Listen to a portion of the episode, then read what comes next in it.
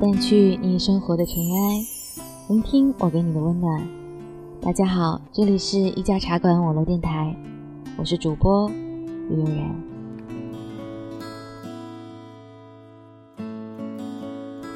应该都放寒假了吧？如果还是学生的话，那么在家里都做些什么呢？跟朋友、跟同学分开了以后，有没有哪一天早上醒来，没有听到熟悉的铃声，也没有听到讨厌的起床哨声，感觉不适应呢？有没有想到谁呢？主播有一天早上醒来的时候，突然间想起了我的好朋友，明白了思念的感觉。那么，你知道？思念一个人是什么滋味吗？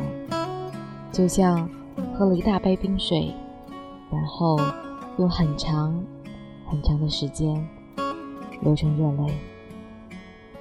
或许这样的话有点矫情了，但是还是非常想念在学校的朋友，在学校的一些姐妹，或者还有一个人，可能刚刚在一起的时候，或者平常在一起的时候没有感觉，但是。毕竟拉开了距离，毕竟身边的空气少了那么一种味道，反而有点不适应了。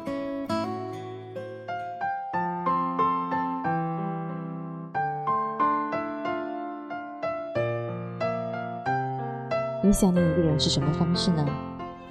今天就跟大家一起来分享一下我想念你的多种方式。比如，我改变一种习惯。从前我从来不吃胡萝卜，现在我开始吃胡萝卜。这样每次我吃胡萝卜的时候，都会想到你。比如从现在开始，一年之内我搭乘公交车，都提前一个站下来，走路到目的地，这样我可以慢下来，看看周围的人和树，还有商店。他们沉默不语，我也是，因为。我想到了你，比如有一个词我永远都不会用，每次要用到的时候，我都很小心绕开它，换过一个词，这样我又想到你一次。比如每次我到大街上，如果我很高兴，我就会大声地喊出你的名字。你的名字听起来这么普通，所以我每次叫你，都会有人回过头来看我，以为我叫的是他们。他们也许对我笑笑，也许会露出困惑的表情。我很高兴，我觉得也许有一次回头看我的人正好是你。比如夏天的时候，天气太热了，我就把手里的水从头上淋下来，这么凉，我把这个行为叫做你。比如我喝酒，我从前常常和你一起喝酒，我一口气喝完了整杯酒。我会把这个俗气而又常见的喝酒方式，都宣称是和你喝酒时才用的。比如我要去锻炼了，我这么讨厌锻炼的人，但是你叫我去锻炼，我就去锻炼。这样我每次都皱着眉头，又想起了你一次。比如我不怎么提起，也不怎么去想起你的那个城市了，但正因为如此，我反而常常想起了你。想起你，比如在路上，我看见一个陌生人，他们或高兴，或悲伤，或者面无表情，我都觉得他们是有理由的，因为他们不认识你。而我自己或悲伤，或高兴，或面无表情，也都是有理由的，因为我认识你。这样子，随时随地都可能想到你。比如我找到那些和我一样认识你的人，他们或者提起你，或者不提起你，但我知道都和你有关。不管我见到了几个人，但至少都要想起你一次。比如我阅读那些俗气的书，阅读那些高深的书，都有可能想起你，因为你就是这么无孔不入，既阅读俗气的书，又阅读高深的书。比如我写小故事给你，因为你要我写小故事送给你。我始终都没有写，这次我终于写了。故事里的人和你有点像，我每看到一次就想到你一次。比如《Perfect Day》这首歌，我很喜欢，你也很喜欢。这个词我喜欢，你也喜欢。但我被你打败了，这个词归你了，这首歌也归你了，它变成了你喜欢的，我才喜欢。别人也被你打败了，他们都变成因为你喜欢，所以我才会注意他们也喜欢。比如，以后我不能玩捉迷藏游戏，因为每次我都想起你藏起来，我可能找不到你，但我又会想起玩捉迷藏游戏，因为到最后。我总归是要找到你的，这样子，无论我玩不玩捉迷藏游戏，我都会想到你。比如有一天我无意中找到一本书，那上面有你的签名；又有一天我无意中找到了一张相片，那上面有你。我把它们拿给别人看，说：“瞧，我有这么好的东西。”那个时候我可能已经有点老了，记性也不太好。不过，还是想到你一次。比如有一天有人问我认不认识你，记不记得关于你的事情，我回答说记得。于是，我把所有有关你的事情又想了一遍。比如，你最好马上出现在我的面前，你嘲笑我，对我哈哈大笑，这样子，我会马上原谅你。并且给你看这篇东西，我同样会哈哈大笑，说我一点儿都不想念你。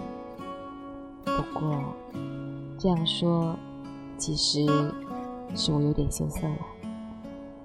比如，比如，比如我写下来这篇给你，我自己从头到尾看了一遍，又觉得可以给你了。天已经亮了。从天黑到天亮，有好几个小时，我都想到了你。我的朋友会跟我提到这一篇，提到一次，就有想到你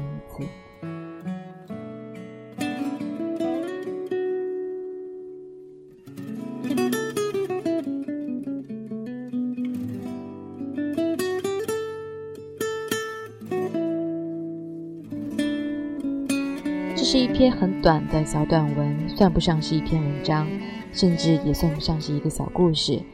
但是，出于私情也好，出于个人喜欢也罢，真的很喜欢这个思念你的方式。记得小时候看过一篇文章，叫做《我就是以这样的方式偷偷偷偷的爱着你》。我不知道作者为什么用“偷偷偷偷”四个字，起初并不是很理解。但是后来长大以后，明白了单恋的感觉，那是一种不愿意跟任何人分享的感觉，甚至是喜欢的对方，觉得这一份感情只属于我一个人，那么就是加重语气，偷偷偷偷的。或许这样偷偷偷偷的感情跟这篇文章没有关系，但是这种感觉，这种传到。我的感情跟你没有关系的感觉，在当下社会已经很少了。看到这篇文章，并没有让我想起可能曾经有过的感情，但是让我想起了好朋友，想起了大家都认识的麦兜，或者刚刚认识的楚涵。他们都是我的好朋友，甚至平常会调戏说我是他们的小表姐。跟雨桐是在大一的时候就认识了，那么那个时候记得对他第一个印象就是第一次开会他就迟到了，戴着一副度数很深的老花镜。其实他呢是一个高度远视的，我在群里也有啊戏称过我们雨桐有一双非常漂亮的大眼睛，但其实是高度的近视。嗯，生日的时候雨桐送过我一本书，他说。呃，知道我喜欢看书，然后送了一本《我不愿让你这样，呃，平凡的死去》。记得他在扉页里给我写过一句话，他说：“你是我最好的朋友，没有之一。”那么，同样的，雨桐也是我最好的朋友，没有之一。很多人都说男女之间没有纯正的感情，没有纯正的友情，但是我可以很自豪的说，或者说很开心、很幸福的说，我在大学里边拥有了一段非常非常开心，或者非常值得我珍惜的友情。有人说我跟雨桐很相像，从声音也好，从为人处事，或者从各方面喜欢，甚至是语调都很相像，所以也有同事或者有朋友开玩笑说，真的是一家人，声音都这么像。那么。我跟雨桐很信奉的一句话，就是要带着爱和希望一起生活。那么，我也希望把这个信念，把这个想法，我们一起坚持，也希望带给所有的人。还是那句话，在开心的时候，要把开心多积攒一点，就像白天，就像晴天，要多积攒点阳光，传成一个太阳放在心里，这样即使是阴天的时候。也能够有太阳，也能够有温暖。冬天是寒冷的，冬天的阳光也许也是虚假的，虽然看起来很明媚，但是还是很冷。那么，希望大家都有自己的阳光，希望大家都有自己的温暖。可能我们生活中会有很多不开心的事，但是带着这份温暖，相信一切都会过去的。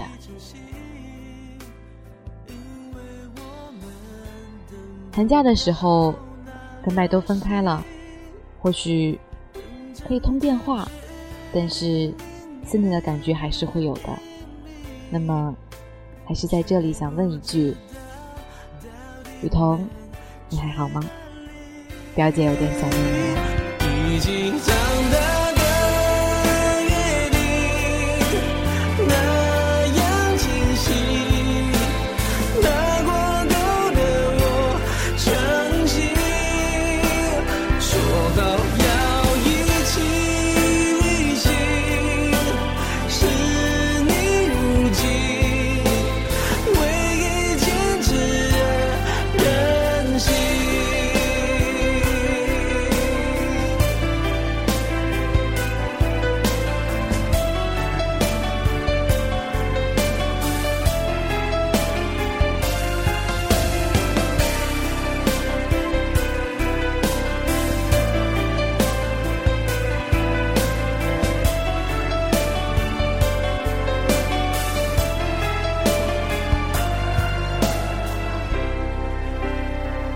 在走廊上发站打手心